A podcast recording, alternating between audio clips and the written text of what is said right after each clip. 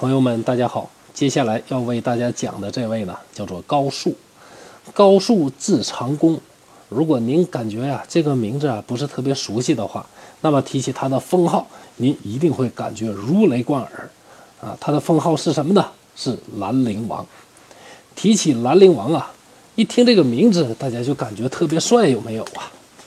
兰陵王高树高长公呢，是北齐的名将。北方的这个北魏啊，它后来分裂成东魏、西魏，而东魏呢，后来变成了北齐。北齐它这个创始人呢，叫做高欢，而这位兰陵王高树呢，就是高欢的孙子。由于被封在徐州的这个兰陵，所以呢，世称兰陵王。虽然在史书上啊，这位兰陵王啊，仅仅留下了四百多字的这个记述。但在民间的回忆当中啊，兰陵王的形象呢是非常的鲜活。由于这位英俊的王子呢，长相呢是太过俊美了，每次冲锋陷阵的时候，啊，敌人呢都会呢这个不拿他太当回事儿，所以每次冲锋陷阵之前，他都会戴上一副狰狞的铁面具。公元五百六十四年，北周的宇文护联合突厥。对北齐发动进攻，北齐重镇洛阳啊，被北周的十万大军是团团围困。这是一场啊，计划要灭国的战役。北齐的皇帝高湛呐，没有办法，急忙呢调集军队前去解围。先把兰陵王高长恭派出去，大将军啊胡律光跟兰陵王啊高长恭一起。接下来呢，又调派了这个太师段韶与他们会师。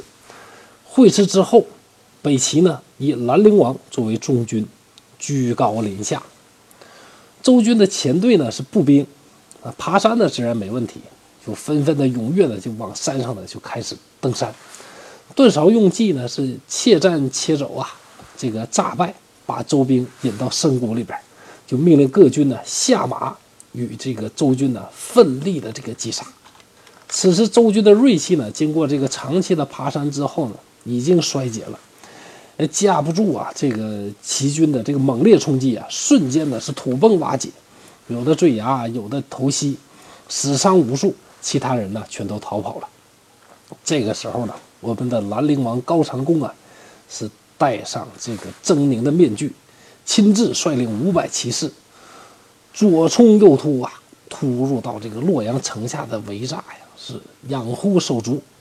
城上的人呢不认识是谁，兰陵王啊没有办法，就把这个甲胄脱下来，然后呢把自己英俊的这个面庞呢向城上展示。城上的守军一看呢，是兰陵王啊带兵来救我们了，于是呢互相呢是非常的高兴的，欢欣鼓舞啊，就从城下呀，就是由于不能开门啊，就坠下了这个弓弩手啊几百名，接应兰陵王。周将呢，看到兰陵王呢如此的骁勇，再加上呢这个援军和守军呢两相会师，自己呢已经没有什么便宜可占了，没办法了，便撤围而去。一路上呢是丢盔弃甲呀，辎重啊物品呢丢了一地，从邙山到谷水呀，延绵呢有三十余里呀，这个捡都捡不完。啊，将士呢感念兰陵王啊相救之恩，同时呢也特别的钦佩。兰陵王英武的这个形象，潇洒的面庞，为呃兰陵王啊做下了《兰陵王入阵曲》。鲜卑族嘛，当然他们是非常能歌善舞的，所以这个《兰陵王入阵曲》啊，这个后来呢传唱呢也是非常的久远。于是兰陵王啊，即此啊是名扬天下。当时北齐的军队啊上红，而北周的军队呢上黑。可以想象一下，如果啊有五百名红袍的重甲铁骑，像红色的怒涛一样的，在四面的黑压压的这个北周大这个大军当中啊，是左出右通，呃左出右突右突啊，那个阵势是如何的这个震撼呢？这场史称邙山大捷的战役啊，最终是以北齐军全面胜利而告终，兰陵王一战成名，登上了北齐的政治舞台。可惜呢，纵是容貌绝佳、军功显赫，他悲剧式的宿命呢，也是无法改变的。这个呀，恐怕呢，也是我们帅哥传的所有人呐，这个都逃避不了的结局。所谓天妒英才，天妒帅哥呀。对于兰陵王高长恭而言呢，人生最大的悲哀呢，莫过于啊，一个英俊潇洒、勇武，而且品行很端正、很低调的一个人，他居然呢是出生在一个疯狂的、近乎变态的家族。北齐这一个朝代呀，在中国所有的这个历史的这个王朝当中呢，恐怕呀是他是这个统治者呀最为变态的这么一个家族。这个老高家呀，除了这个高长恭之外呀，特别是那些皇帝，基本上呢就没有什么太正常的，什么叔叔啊、侄子啊、哥哥、弟弟呀，互相折磨，是互相残杀，一个比一个疯狂。兰陵王呢？这一生啊，在政治风云当中是小心翼翼、翼翼啊，想尽一切的办法想求得自保。邙山大捷之后，当时的皇帝武成帝呢，因为啊，这个感念呢他的这个功劳，为他送来美妾二十人，而这个低调的这个高长恭呢，兰陵王啊，仅仅呢选择了一个，就是啊怕就是太张扬了被嫉妒。为了避免让这个领导猜忌自己功高盖主啊，在出任这个刺史啊等等地方官的时候呢，他就大量的去收受底下的这个贿赂，就想呢跟那个古代的那个王翦或者说萧何一样，借这个贪财的坏名声啊，把自己的形象给他毁了。但是呢，就是这么小心呢，仍然呢消除不了后主啊高纬对他的猜忌。这高纬呢。也是中国历史上的这个出类拔萃的这个荒唐皇帝当中的一个代表了，治国无道啊，而且呢，对他手下的这个大臣呢，非常的猜忌。据野史说呀，嗯，因为高纬呀特别宠爱他的一个宠妃啊，叫冯小莲，感觉这个冯小莲呢，这个太漂亮了，应该呢让所有人呢都知道冯小玲是多么，都冯小莲呢是多么的漂亮啊，她的身材呢是多么多么的好。于是他命令这个冯小莲呢是。全身赤裸呀，躺在这个桌子上，而且呢，还让这个所有的大臣呐跟他一起来欣赏啊，这自己这位美貌的这个宠妃。那你看这个人呢是有多么的变态。后来呢，就是因于因为这个这个事儿啊，这个出了一个成语，那大家应该能猜得到，就是那叫什么呢？叫做这个玉体横陈。啊，他那个荒唐事儿呢是不胜枚举啊。我们今天不是讲他啊，就不太这个详细的说了。呃，后边呢，我争取啊，给这个嗯北齐的这几位皇帝呢来一个专题啊。那生活荒唐还没什么啊，关键是什么？关键的是这个对功臣的猜忌。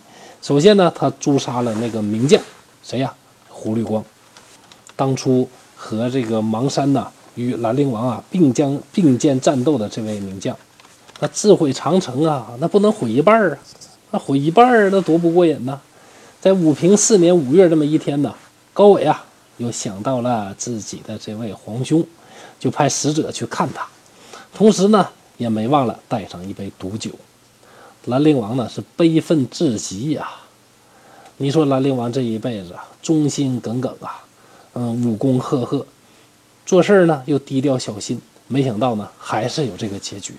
他对自己的王妃说：“说我呀，以重视皇帝，我有什么事儿辜负了这个天呐？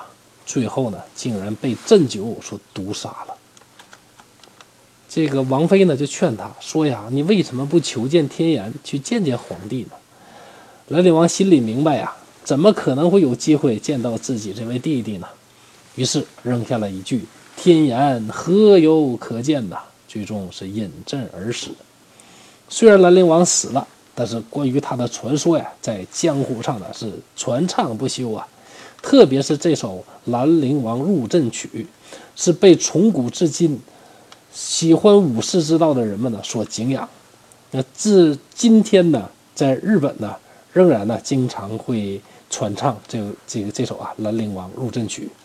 而兰陵王入阵时所戴的面具，很有可能呢是今天梨园戏曲当中啊脸谱的这个起源。虽然这位北齐的兰陵王啊仅仅活了三十岁啊就蒙冤而死，但是呢，想想我们每个人呢脑海里边啊都愿意啊这个怀念这位悲情的英俊王子，戴着华丽的面具冲锋陷阵。这个传奇啊能够传唱至今。我们呢就会感觉历史呢还是有那么一点温暖的。好，今天的故事呢就到这儿，谢谢大家。能听到这儿的朋友，您辛苦了，非常感谢您的关注和支持。本套《毁三观历史故事集》最初就是播着玩的，所以太多不如意的地方，影响了您的收听，在这儿深表歉意。本人正在播讲一套东北话趣说聊斋系列。秉承本人一贯的毁三观风格，用东北话播讲不改变、不删减、不解读的高清无码聊斋故事。我将把所有《聊斋志异》当中四百九十多个故事全部用我的方式进行讲解。希望您能订阅和收听，让我用全力以赴制作的音频补足我的遗憾。谢谢你。如果你想订阅这套专辑，可以点击我的头像，然后就可以看到另外一套专辑。期待在另外一套专辑当中与您见面。